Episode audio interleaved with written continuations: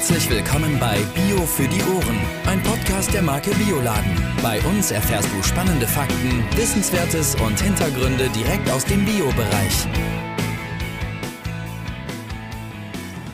Herzlich willkommen bei Bio für die Ohren. Heute wie immer mit Judith und Jan. Moin Judith. Hallo und herzlich willkommen. Hallöchen, ihr beiden. Ihr seid ja schon mal recht lustig. Das kann eine schöne Sendung werden. Richtig, hallo Stefan, grüß dich. Hi. Schön, dass du dabei bist. Ja, hallo, freue mich. Ja, Jan hat es gerade schon im Aufmacher gesagt. Wir sprechen heute über das Thema Mehrweg und zwar mit Stefan Schulz von Biovisio.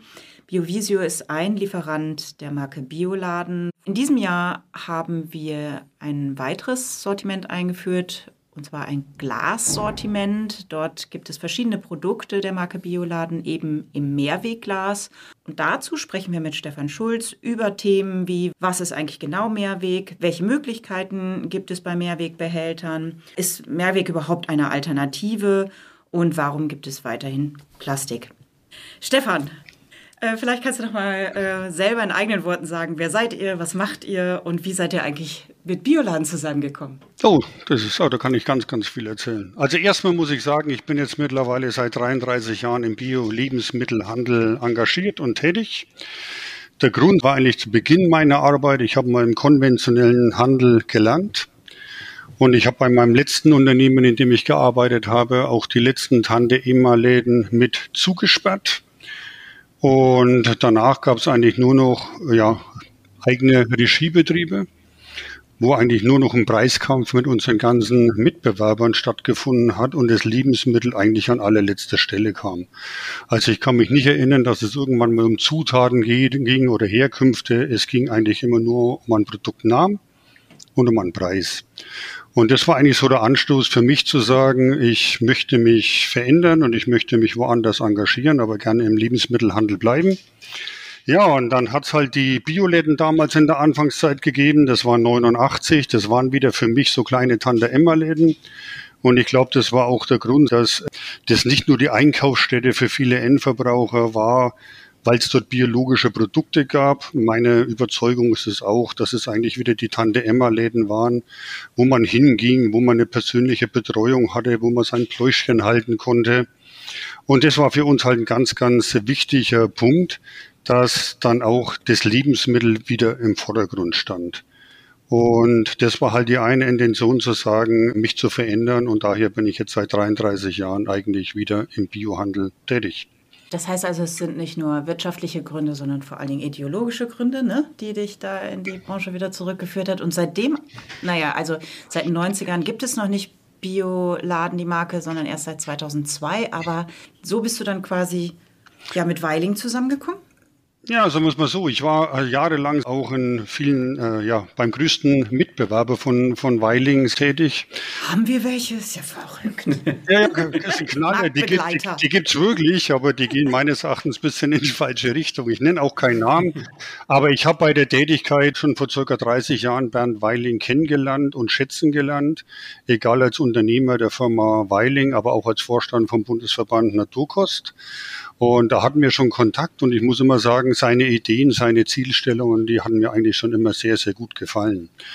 Und als ich von dem, ja, dem Händler dann irgendwann weggegangen bin, genau aus diesem Grund, weil meine Zukunftsvorstellungen in eine ganz andere Richtung gehen, wie sich dieses Unternehmen entwickelt hat. Ich sag mal, ähnlich wie der konventionelle Handel, bei dem ich eigentlich damals gegangen bin, mhm. hatte ich da ein kleines Déjà-vu und äh, habe mir dann ein neues Aufgabenfeld gesucht und bin zu einem ja, Hersteller gegangen, der schon teilweise Projekte im Ausland hatte, aber keine Marke, sondern nur für Private Label produziert hat.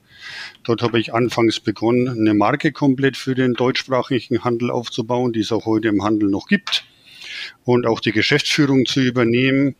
Und da hat auch schon die Anfänge mit der Marke Bioladen gegeben als ich dann gesagt habe, okay, diese äh, permanente dran arbeiten, sage ich mal, mit dem Inhaber geführten Laden und mit dem Bauern und Produzenten auf der ganzen Welt auf Augenhöhe zu handeln, wieder etwas gescheitert bin, habe ich 2012 mich entschlossen, selbstständig zu machen, um endlich auch den letzten Faden in der Hand zu haben Und seitdem haben wir eine sehr, sehr enge Zusammenarbeit mit Weiling und haben auch mit der Marke Bioladen eigentlich den richtigen Startschuss gegeben.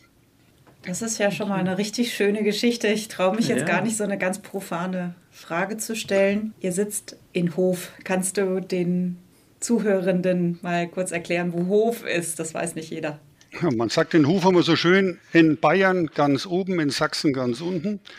Also man würde sagen, wir sind eigentlich in dem Länderdreieck, wo früher war das genau die jetzt äh, neun Bundesländer und die Tschechei. Und wenn man die A9 geht, die so durch die Mitte von Deutschland geht, liegen wir genau zwischen Berlin und München an der ehemaligen Grenze zur DDR. Das, das ist doch eine total schöne Überleitung wieder zu unseren Produkten, denn an euch kommt man irgendwie in der Biobranche nicht vorbei. Nee, habe ich dafür gesorgt.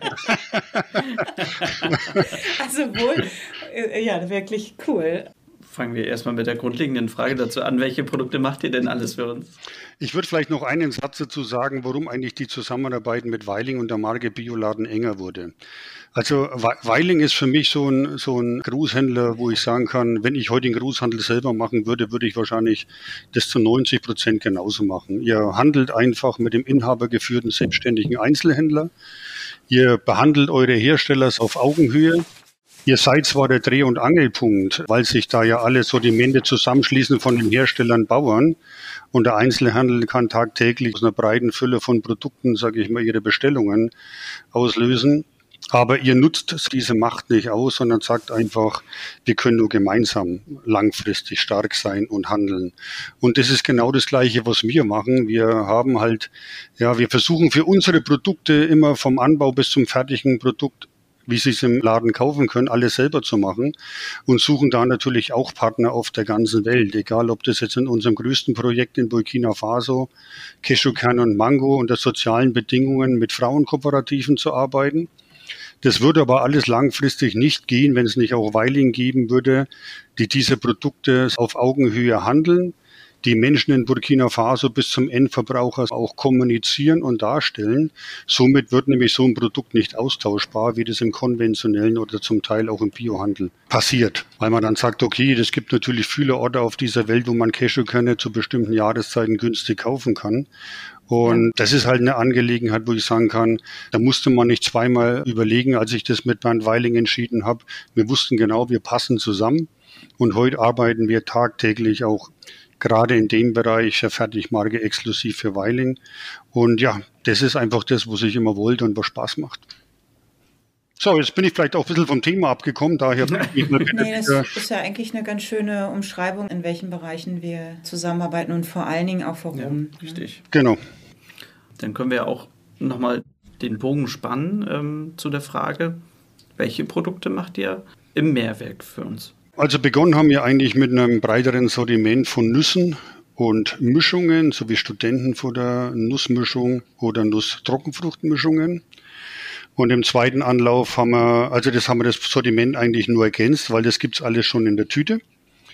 Und äh, dann haben wir schon länger an einer neuen äh, Warengruppe gearbeitet. Das sind eigentlich Hülsenfrüchte und Ölsaaten, die es bisher eigentlich immer nur aus den Ländern China, Türkei, Indien gibt, wo die Herkünfte doch teilweise schwierig sind.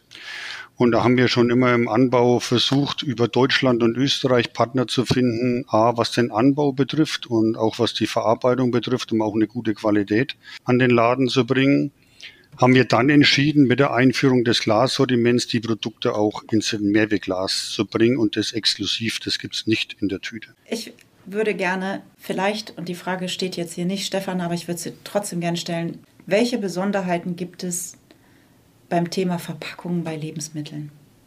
Vielleicht kannst du da mal so ein paar Punkte nennen, weil es ja nicht einfach mal eben so ein Mehrweg man entscheidet sich nee. ja nicht mal einfach mal so dafür, sondern man muss ja bestimmte Parameter einhalten. Ne? Genau, das Problem ist einfach, dass unsere Produkte über den Handel ja alle acht bis zwölf Monate Mindesthaltbarkeitsdatum Abproduktion haben. Also der, der Handel bedeutet ja nicht, dass ein Endverbraucher in den Laden kommt und was bestellt und du packst ihm das zusammen, er geht nach Hause und isst es, ne, sondern wir müssen ja natürlich auch Haltbarkeiten äh, gewährleisten. Und das bedeutet, dass jedes Produkt auch andere Gegebenheiten hat, was man tun muss, um es haltbar zu machen.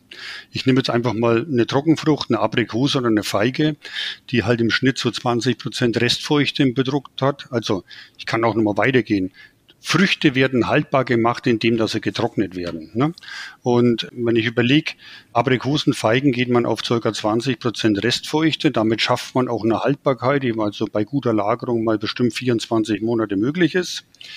Aber sobald man die natürlich ins Produkt packt, sobald man die in die unter Sauerstoff oder Luft bekommt, sondern auch verschiedene Temperaturen, warm, kalt, beginnt natürlich so ein Produkt zu altern. Und daher braucht jedes Produkt eine unterschiedliche äh, Vorgehensweise. Zum Beispiel, wenn man Feigen in eine Tüte verpackt, muss eine Sauerstoffaustausch da sein.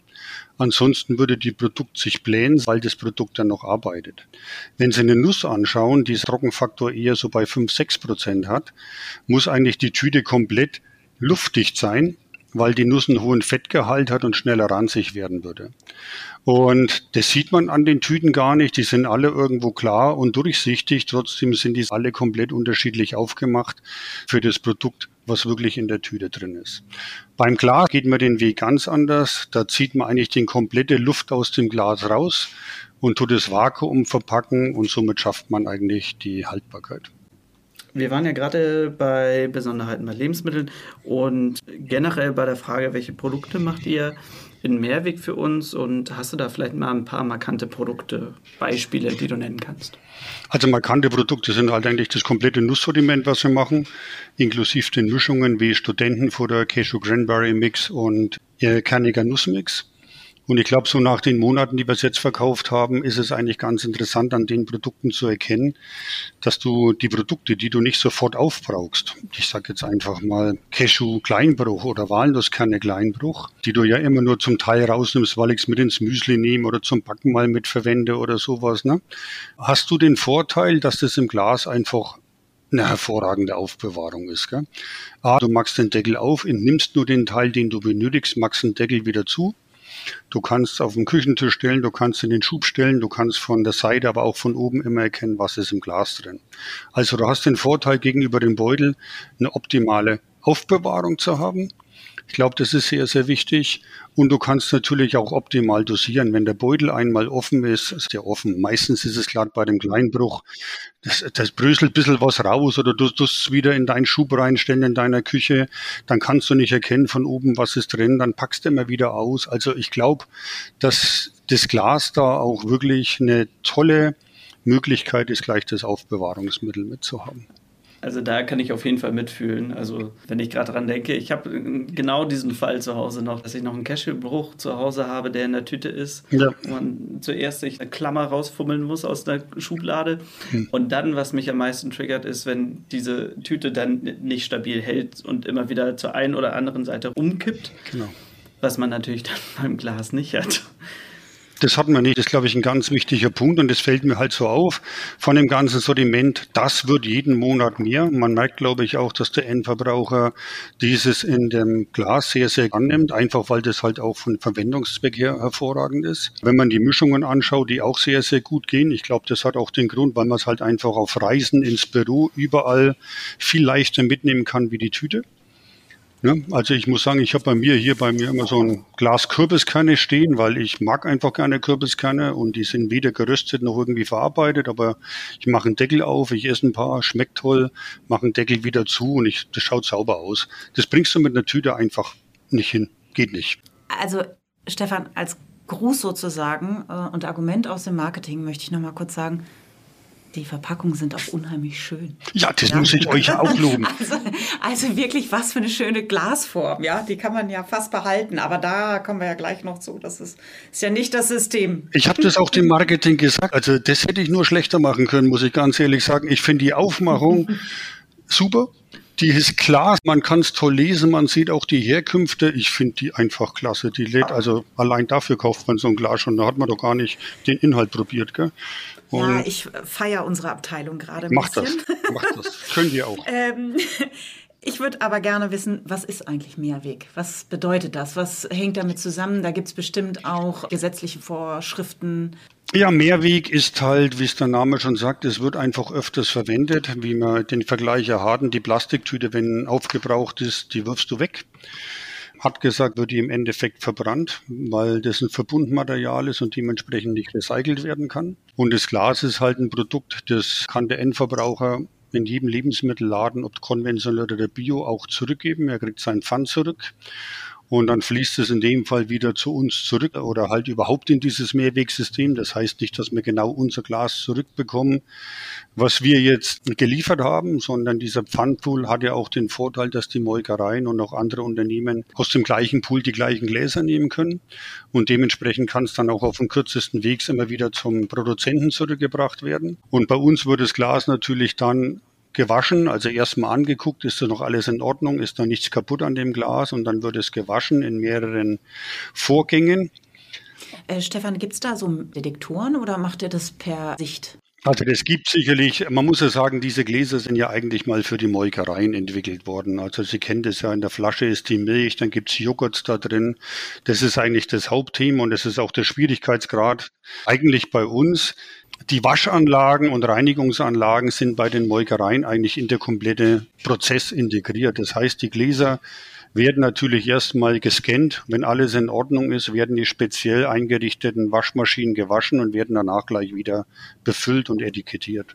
Den Prozess können wir halt in dem kleinen Unternehmen oder in dem Versuch, jetzt Trockenware da drin abzufüllen, da kommen noch mehr Schwierigkeiten auf uns zu, aber das kann ich dann später mal erklären. Wir tun das eigentlich heute eher mit der Hand sichten und oder mit den Augen, sage ich mal. Und äh, das funktioniert bisher ganz gut. Wir hatten auch in den Monaten noch kein einziges Mal irgendein Thema, dass irgendwas abgesprungen war im Glas. Wir machen hier wirklich ein Sechs-Augen-Prinzip, bevor ein Glas befüllt wird neu. Und die letzte Instanz ist eigentlich die Vakuumverpackung. Sollte an dem Glas was kaputt sein, es, äh, hält es auch kein Vakuum. Und durch dieses Vakuumziehen hat man den Vorteil auch im Endeffekt auch wirklich noch zum Schluss zu erkennen, ob alles in Ordnung ist. Kannst du ungefähr sagen, über wie viele Gläser wir dann sprechen täglich? Also im Monat August war jetzt eigentlich der Monat, wo ihr fast 30.000 Gläser an den Einzelhandel verkauft habt. Was ich bei dem Sortiment schon nicht mal so schlecht finde. Aber ich wollte noch was zu dem Waschen sagen. Wir nehmen das zurück und waschen die Gläser und man sieht ja schnell, dass so ein Produkt recht schnell sauber ist. Aber es gibt ja früher mal von der Waschmittelfirma so einen schönen Slogan, ne, sauber ist nicht gleich rein. Also das Thema ist ja auch das, äh, es war ja vorher Joghurt drin oder das war vielleicht eine Erdnusscreme drin, da war ja alle möglichen Dinge vorher in dem Glas. Die kann man gar nicht so genau wiedergeben. Das bedeutet, wir können es nicht nur waschen, sondern wir haben auch aufwendigst unseren Waschprozess danach in unabhängigen Labors auf Allergene testen lassen. Also du darfst ja keine Casein oder sowas, äh, Allergene vom Joghurt oder von der letzten Befüllung mehr in dem Glas haben. Und das ist wirklich, mhm. das muss schon sehr sauber sein, sonst hätten wir ja das Problem, dass wir auch auf unsere Produkte überall diese Allergene mit draufschreiben müssen. Und Stimmt. das sind halt all diese äh, Dinge, die wir uns erstmal arbeiten mussten, weil es diese Waschautomaten für unsere Produktion gar nicht gibt. Und das mussten wir uns halt alles erstmal soweit selber entwickeln. Ja, und dann werden die Gläser natürlich zu dem Thema, was es mehr wiegt, die werden dann gewaschen, werden neu befüllt, kommt ein neuer Deckel drauf und geht dann ganz normal wieder zum Großhandel, zum Einzelhandel und kann dann vom Endverbraucher wiederverkauft werden. Und die Gläser hat man eigentlich so im Spektrum, dass die 20 bis 50 Mal wiederverwendet werden können. Und schlussendlich, wenn sie nicht mehr ansehnlich sind oder kaputt sind, dann gehen sie eigentlich in den Kreislauf zurück. Und das bedeutet, dass ein Glas zu 98 Prozent auch wiederverwendet werden kann. Also wenn Neuglas hergestellt wird, kannst du bis zu 98 Prozent auch Altglas wiederverwenden. 98 Prozent. Warum also 98 Prozent? Du brauchst immer einen gewissen äh, Neuteil an Glas dabei in der Produktion. Ah. Das heißt, im Prinzip würden 100 gehen, aber du brauchst immer wieder einen neuen Teil, oder? Ja, genau. Aber du kannst einfach sagen, von dem Glas geht nichts verschwunden. Also sobald du das zurückgibst, geht es eigentlich komplett in den Kreislauf wieder zurück. Und natürlich bei dem Prozess verschwindet halt ein Teil von dem Neuglas. Das ist grundsätzlich immer so in so einem Prozess. Also und geht es kaputt oder äh, das Glas geht kaputt oder die Nee, durch den Schmelzprozess, durch den Schmelzprozess geht Ach, halt immer ein Teil. Genau. Okay. Ja, und der Deckel, der drauf ist, ist ein reiner Weißblechdeckel. Auch der kann komplett wieder zurückgeführt werden. Da wird zu 96 Prozent wiederverwendet und neues Blech hergestellt. Und das Papieretikett, das ist ja ablösbar. Das geht beim Waschprozess ab oder teilweise machen es auch die Endverbraucher schon ab. Und das nimmt man dann einfach ins Altpapier und fließt eigentlich auch wieder in den Rohstoff zurück. Selbst das geht bei der Tüte nicht, weil die Etiketten von der Tüte eigentlich nicht mehr runtergehen. Also das ist eigentlich so, was Mehrweg bedeutet. Das bedeutet einfach, dass man da nicht wie Plastik das in die Müllverbrennung gibt, sondern die Rohstoff einfach wiederverwendet werden kann. Mehrweg ist ja aber nicht nur eine Lösung. Ist es dann eine Alternative? Und warum dann in dem Zusammenhang, es gibt bei uns weiterhin Kunststoff. Warum? Ich glaube ganz einfach, dass wir im Moment einfach noch parallel arbeiten müssen. Das hat einen einfachen Grund. Es gibt zum Beispiel, A, hat das Plastik auch Vorteile. Du kannst es schneller abpacken, du kannst es günstiger abpacken, das ist leichter auf dem Transport. Auch wenn der Einzel, wenn der Endverbraucher im Einzelhandel einkauft, stellt euch mal vor, der kauft zehn Produkte und muss überall ein Glas mit nach Hause nehmen. Es wird irgendwann natürlich auch schwer. Mhm. Und gerade bei Produkten, die du wirklich sagst, ich nehme jetzt mal ein Backmehl oder so, so ein Mandelmehl 100 Gramm, Ne, wenn du das jetzt in ein Glas reinpacken würdest und machst zu Hause ein Rezept Glas auf, vernimmst den ganzen Inhalt Glas zu und schaffst es wieder zurück, glaube ich, ist es heute auch zu aufwendig. Da ist eine Tüte eigentlich noch vom Handling her einfach besser. Ich glaube aber ganz einfach, dass mir auch durch die Mehrwegproduktion auch die Verpackungsindustrie auch ein bisschen anspornen, endlich mal sich auch Materialien zu entwickeln, weil die danach auch irgendwo vielleicht im Kreislauf ja wieder zurückgegeben werden können und nicht unbedingt vernichtet werden.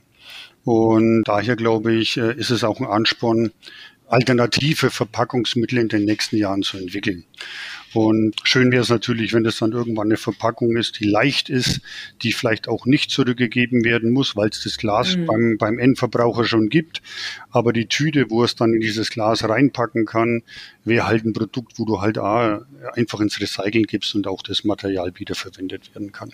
Die Ressourcen sind halt nicht unendlich auf dieser Erde, also sollte man auch gucken, wie man sowas verbessern kann.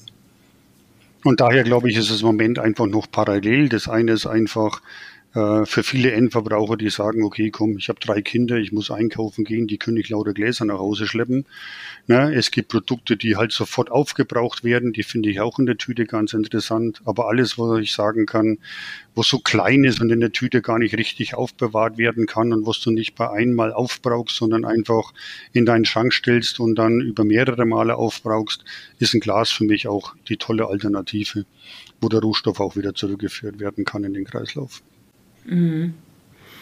Meine Lieblingsprodukte sind ja seit neuestem eure Ölsaaten und Hülsenfrüchte. Ich finde, äh, aber das liegt daran, dass ich jetzt gerade äh, Hülsenfrüchte für meinen täglichen Bedarf so entdeckt habe. Und ähm, ja, da habt ihr ein tolles Angebot, ne? ob es die Käferbohne ist oder Pintobohnen und ja. ja, schwarze Bohnen. Also ja, das ist ja auch so eine klassische Geschichte, die haben wir schon lange dran gearbeitet, zu sagen, was gibt's für Alternativen zu China, Türkei oder Indien.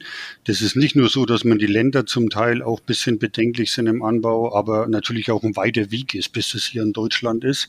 Wenn man überlegt, wie viele Kilometer so eine Hülsenfrucht aus China bis nach Deutschland hat, das ist schon Wahnsinn. Gell?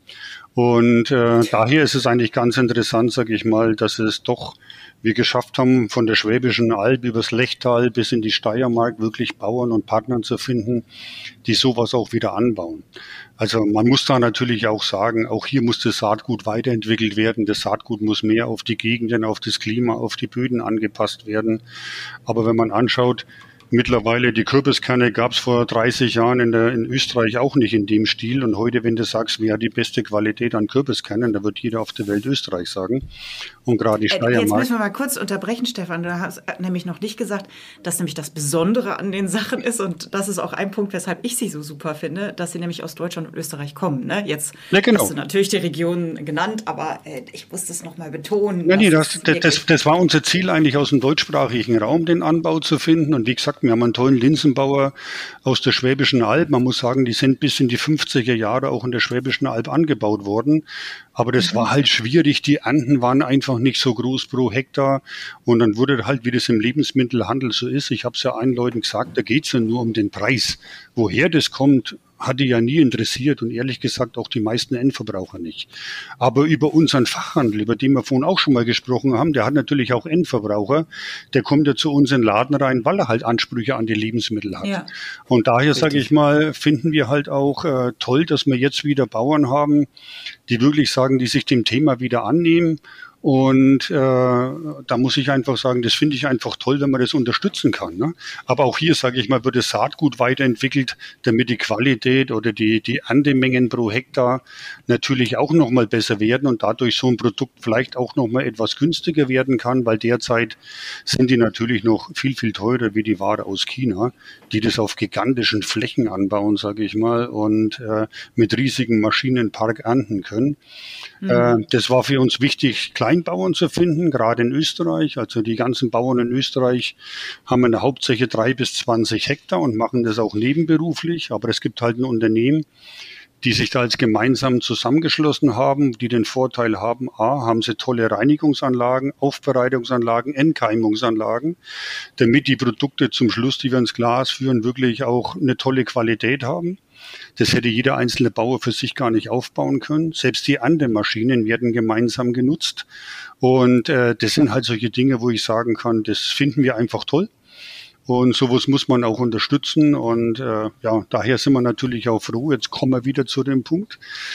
Bioladen, dann Weiling, alle Mitarbeiter, sage ich mal, sind natürlich für solche spannenden Themen offen und sagen nicht nur, nee, du, das ist wird zu teuer, die Ware aus China ist günstiger.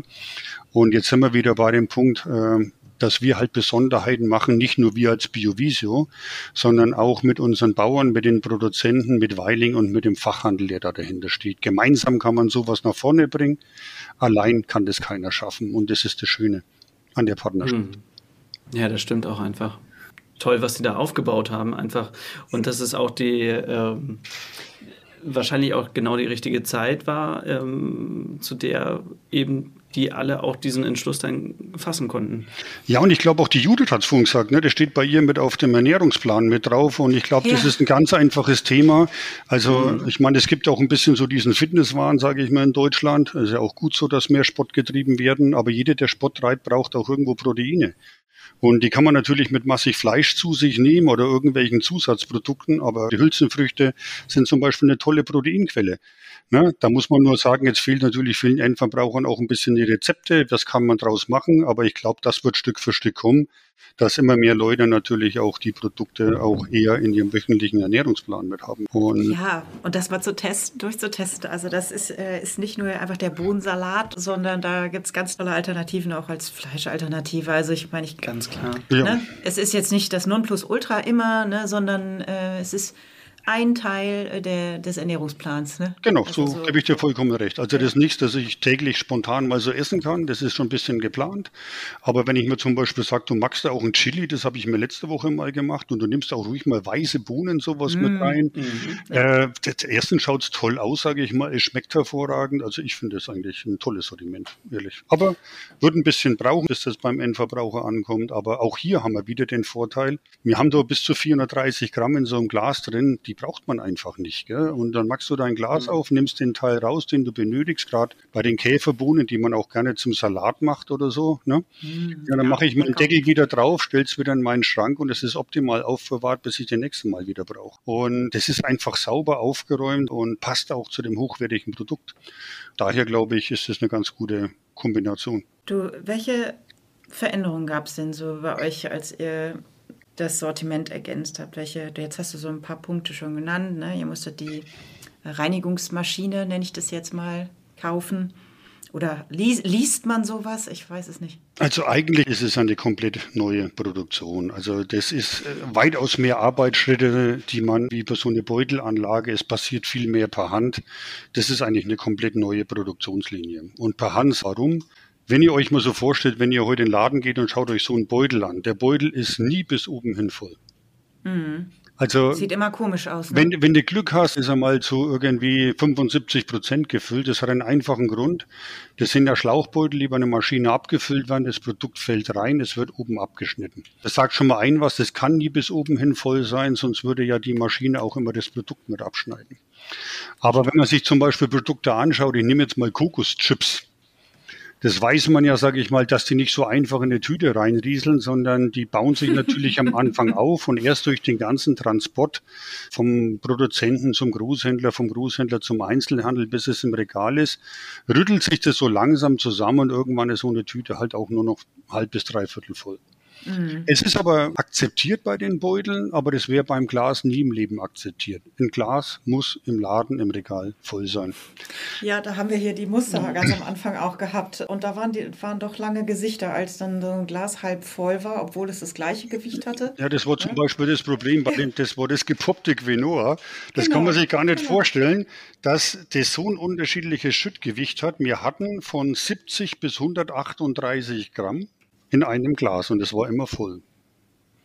Und so unterschiedlich poppen diese Produkte auf und so unterschiedlich ist die Qualität. Und das war auch unsere Herausforderung. Also wir mussten alle Produkte oder müssen die auch heute noch bei dem Abfüllprozess eigentlich den ganzen Transportweg so nachbilden, dass dieses Rütteln auf dem Transport, wo einfach das Absinken des Produktes im Beutel bewerkstelligt, mussten wir so nachbilden, dass wir eigentlich, wenn wir das Glas zumachen, der Prozess abgeschlossen ist und das Glas voll bleibt.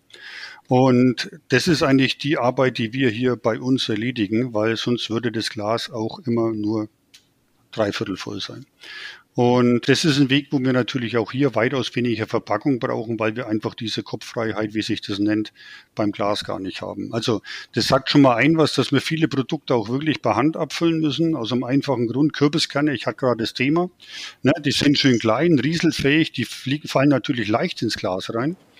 Aber solche Produkte wie Kokoschips, Kokosraspeln, Mehle, die sind unheimlich schwer abzufüllen. Und das würde über eine Maschine eigentlich überhaupt nicht gehen. Und daher findet da schon viel Handarbeit statt. Genauso geht's weiter. Wir haben ja auch Produkte, die haben natürlich so Abriebe. Ich nehme jetzt einfach mal Paranusskerne, wo die Haut abgeht oder Erdnüsse, wo die Haut abgeht oder Ach, ja, das ist mhm. oder die kein schönes Bild. Ne? Die Cashewnüsse, wo das Chilis, wir machen. Also haben mhm. wir auch spezielle ähm, Siebe, die wir vorher einsetzen, um diesen Abrieb möglichst gar nicht ins Glas reinzubringen. Und das sind halt all diese Dinge, die wir machen müssen. Dann beim Verschließen, ich möchte auch nicht ganz so viel erzählen. Konventionell, also von den Geheimnissen, konventionell ist ja so, dass es, äh, oder gerade bei den Molkereien, werden die ja mit Wasserdampf verschlossen. Das bedeutet weit über 100 Grad. Und dieser, in diesem Deckel ist ja so ein Compound, der natürlich PVC-frei ist. Aber der ist ja hart und der wird erst durch die Hitze weich. Und durch dieses Erhitzen verschließt sich dieser Compound, wie sich der nennt, in dem Deckel optimal mit dem Glas und schafft es auch, dass es vakuumversiegelt bleibt. Wir bei unserem Produkt können keinen über 100 Grad aufs Produkt bringen, weil das würde das Produkt eigentlich ja verschlechtern. Mhm. Und daher können wir diesen Prozess nicht machen. Das heißt, wir müssen eigentlich mit Vor- und Nachwärme arbeiten, damit wir den Compound auch auf eine Temperatur bekommen, so dass er sich beim Verschließen optimal mit dem Glas verbindet. Und das ist halt so ein Prozess, wo wir den Deckel vor und nach dem Vakuumieren auch über bestimmte Zeiten, bestimmte Temperaturen aussetzen müssen, um das zu gewährleisten, dass es auch wirklich Vakuum verpackt. Und das ist zum Beispiel ein, was auch ein bisschen schwierig ist. Das könnte es über eine automatische Befüllung nicht so einfach machen. Und ganz ehrlich gesagt, wir sind mit Produzenten dabei, gibt's heute auch noch gar nicht. Ja, und der nächste Schritt, der ist zwar für den Endverbraucher auch nicht mehr so ganz wichtig, aber wir haben natürlich das Glas mit einem Nassleim-Etikett aufgebracht. Warum? Es soll ja auch wieder abgehen, weil es wiederverwendet werden muss. Mhm. Und es ist aber eine ganz andere Etikettierungsart wie das Selbstklebeetikett auf dem Deckel. Das bedeutet ein Nassleim-Etikett. Jeder, der schon mal tapeziert hat, weiß, wie das mit so einem Kleber ist, wo dann schön auf die Tapete aufgebracht werden muss, damit es auch ringsrum schön klebt. Das machen wir auf so einer äh, automatischen Etikettieranlage, die aber einfach gerne viel Geschwindigkeit braucht, weil sobald der Leim, der muss ja schnell verarbeitet werden, sonst wird er ja fest. Und der Deckel macht man mit Selbstklebeetikett, weil ein Nassleim-Etikett auf dem Aludeckel gar nicht richtig hält. Daher hat man eigentlich in einem Prozess sehr unterschiedliche Geschwindigkeiten, weil der Deckeletikettierer eigentlich eher eine langsame Etikettierung benötigt. Ja, und daher haben wir auch hier die Schwierigkeit ein bisschen gehabt, das wirklich auch optimal bis zum zu etikettieren. Aber ich glaube, das Ergebnis ist eigentlich ganz gut geworden. Ja, und das sind halt so ein bisschen diese unterschiedlichen äh, Ansprüche, die wir jetzt haben, um da wirklich ein schönes Produkt in den Laden zu bringen. Das hatten wir vorhin auch schon gesagt. Ich glaube, wir haben eine tolle Aufmachung von der Firma Weiling bekommen, aber ich glaube, dass der Inhalt auch eine gute Qualität hat. Du hattest ja eben gesagt, dass ihr eine ganz neue Produktionskette praktisch gebaut habt oder aufgestellt habt. Was habt ihr da so investiert? Also Summen da zu nennen, finde ich, ist, äh, weiß ich nicht, ob man das so machen darf, aber es ist auf jeden Fall eine sechsstellige Summe. Aber auch hier muss ich sagen, gibt es eine Partnerschaft mit Weiling auf Augenhöhe und gemeinsam haben wir das wirklich gut stemmen können. Und äh, daher auch hier wieder zusammen oder arbeiten auf Augenhöhe und miteinander ermöglicht einfach solche Dinge, dass man die hinbekommen kann. Ja, das also steht ja auch in unserem Bioladen-Leitbild, ne? unter dem Motto Mensch, dass man zusammenarbeitet mit ja. Lieferanten auf Augenhöhe. Stellt, ja. stellt, euch doch mal vor, sage ich mal, im konventionellen Handel, also teilweise auch im Biohandel mittlerweile, äh, überleben neue Produkte die ersten sechs Monate nicht. Warum? Ne? Also keine Ahnung, gehst du heute mal zu so einem Kaufland, der hat 60.000 Artikel da drin, dann kommen sie mal ohne Marketingbudget da hin und bringen einen Artikel rein, den findet ja gar keiner. Ja, mhm. also entweder kannst du Fernsehwerbung machen oder riesige Zweitplatzierung, für die du Unsummen ausgeben musst. Ja, und dann gehst du ein Risiko ein, auch noch eine Produktion zu bauen, um dann nach sechs Monaten wieder rauszufliegen und zu sagen, was mache ich jetzt mit meiner Investition? Und das ist das, was ich meine. Ich glaube, im Biohandel auf Augenhöhe hat man da viel, viel mehr Verbindlichkeit. Man sitzt so in einem Boot. Also es kämpfen nicht nur wir drum, dass das Produkt wirklich im Laden kommt oder vom Endverbraucher gekauft wird. Da kämpft auch Weiling mit drum. Es kämpft auch der, der, der Fachhandel mit darum. Und das ist das Schöne daran, wenn wir was wollen und können wir gemeinsam auch darum kämpfen, das dem Endverbraucher so näher zu bringen. So hat ja Bio auch begonnen. Überlegen Sie doch mal den Fachhandel vor 40 Jahren. Wir hatten schlechte Produkte zu wahnsinnig teuren Preisen und Läden in irgendwelchen Kellern zum Teilweise drin und haben trotzdem Endverbraucher gefunden, die die Ware gekauft haben. Das lag einfach an den Menschen, die das vermittelt haben. Und ich glaube, heute gerade im Fachhandel, das eben keine Regieläden sind, haben wir einfach noch Menschen, die das einfach immer noch tun. Und das ist, glaube ich, auch den Schatz, den wir uns behalten müssen. So, und jetzt komme ich wieder zurück. Damit sind natürlich Investitionen, das hängt ja auch Mietverträge und so weiter dran, Menschen dran, die einstellen und mit drum kämpfen ne, und das mit aufbauen. Das funktioniert dann schon ja, in so einer Zusammenarbeit eigentlich ganz gut. Und jetzt kommt natürlich ihr als Verbraucher ins Spiel. Auch ihr äh, entscheidet mit eurem Bon, ob es so ist, die Ölsaaten und Hülsenfrüchte aus heimischen Regionen Deutschland und Österreich zu unterstützen oder das Thema Mehrweg Produkte im Glas. Ich glaube auch, dass wir hier ein Alleinstellungsmerkmal haben mit dem Glas, dass das im Discounter oder in den anderen Lebensmittelgeschäften nicht so schnell geben wird, da da sehr, sehr viel Handarbeit dahinter steckt. Das habe ich ja gerade schon mal erklärt und das wird es einfach eben kein konventioneller Produzent so schnell für den LEH machen. Die Mehrwegprodukte haben natürlich ihren Preis und die Gründe, wenn wir die nochmal zusammenfassen könnten, wäre das super. Stefan. Ja, die Gründe sind natürlich im Vergleich zum Beutel, das habe ich vorhin schon mal kurz erwähnt, dass eine Beutelanlage sehr effizient zum Abfüllen ist mit der Begründung, weil die Tüte auch nicht voll sein muss. Aber das Glas natürlich äh, eine weitaus geringere Stückzahl heute noch ist. Wir haben weitaus mehr Arbeitsschritte. Es muss mit mehr Handarbeit äh, produziert werden. Die Gläser müssen zurückgeführt werden und auch gewaschen werden.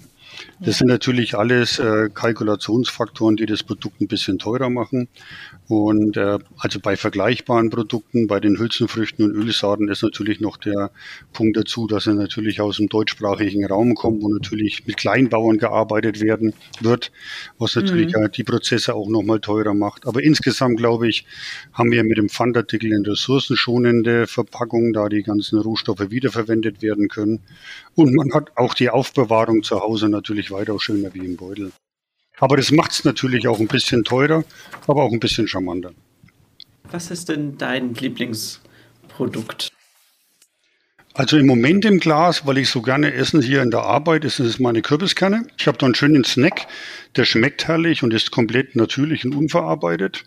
Aber auf Reisen muss ich ehrlich sagen, nehme ich halt einfach gerne einen Kernemix oder sowas mit, gerade im Auto. Ich bin viel unterwegs oder auch im Urlaub mal beim Wandern. Ich finde es einfach eine tolle Verpackung. Machst du auf, isst du was, machst du wieder zu. Das sind meine Lieblingsprodukte. Und du, wenn du das nächste Mal da bist, Stefan, machen wir mal deinen Kofferraum auf und gucken, das kannst du, das, das, das, das, kannst du gerne machen, aber äh, gut, so, so viel wie ich esse auf der Reise, das bringe ich auch noch in die Fahrerkabine rein. aber nee, das ist wirklich so. Das ist, ich, ich esse halt immer was irgendwo im Auto und ich bin halt nicht der Typ, der in irgendeine Raststätte reingeht oder so. Und gerade wenn du mehrere Tage unterwegs bist, dann kannst du auch nicht wenig von zu Hause mitnehmen. Gell? Und daher mhm. ist es eine ganz gute Alternative, finde ich. Aber so vom Handling jetzt zu Hause in der Küche sind für mich halt einfach die Produkte, die ich wirklich nicht sofort aufbrauche, wo ich sagen kann, verschließe ich wieder. Gerade beim Müsli früh, ich habe immer so verschiedene Zutaten drin, die ich jetzt halt immer, also früher schon immer in, in, in irgendwelche Gläser reingepackt habe. Ne? Mhm. Aber so habe ich die halt jetzt im Originalglas, wo ich sagen kann, mache ich auf, ob das jetzt ein bisschen geschotete Lines hat oder sowas ist. Oder wenn Cashewbruch, tue ich in meinen Quark rein, in mein Müsli rein, zu den Haferflocken, mag's zu, stell's wieder hin, schaut auch schick aus.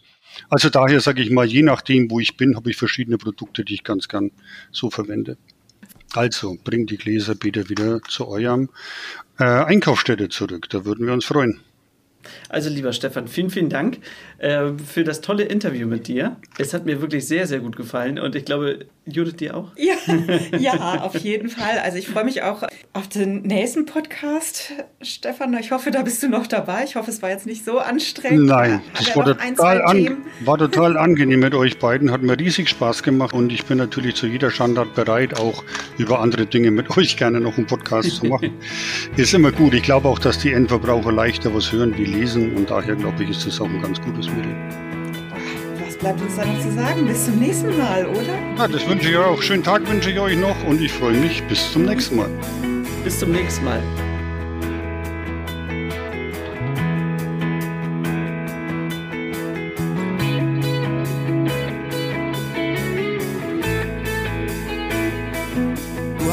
Fragen oder Anmerkungen? Dann schreib uns an podcast.bioladen.de. Bio für die Ohren wurde dir präsentiert von Bioladen, eine Marke des Bio-Großhandels Weiling. Biopionier seit 1975. Dir hat gefallen, was du gehört hast? Dann sei bei unserer nächsten Folge Bio für die Ohren wieder dabei. Infos zum Podcast findest du auf bioladen.de.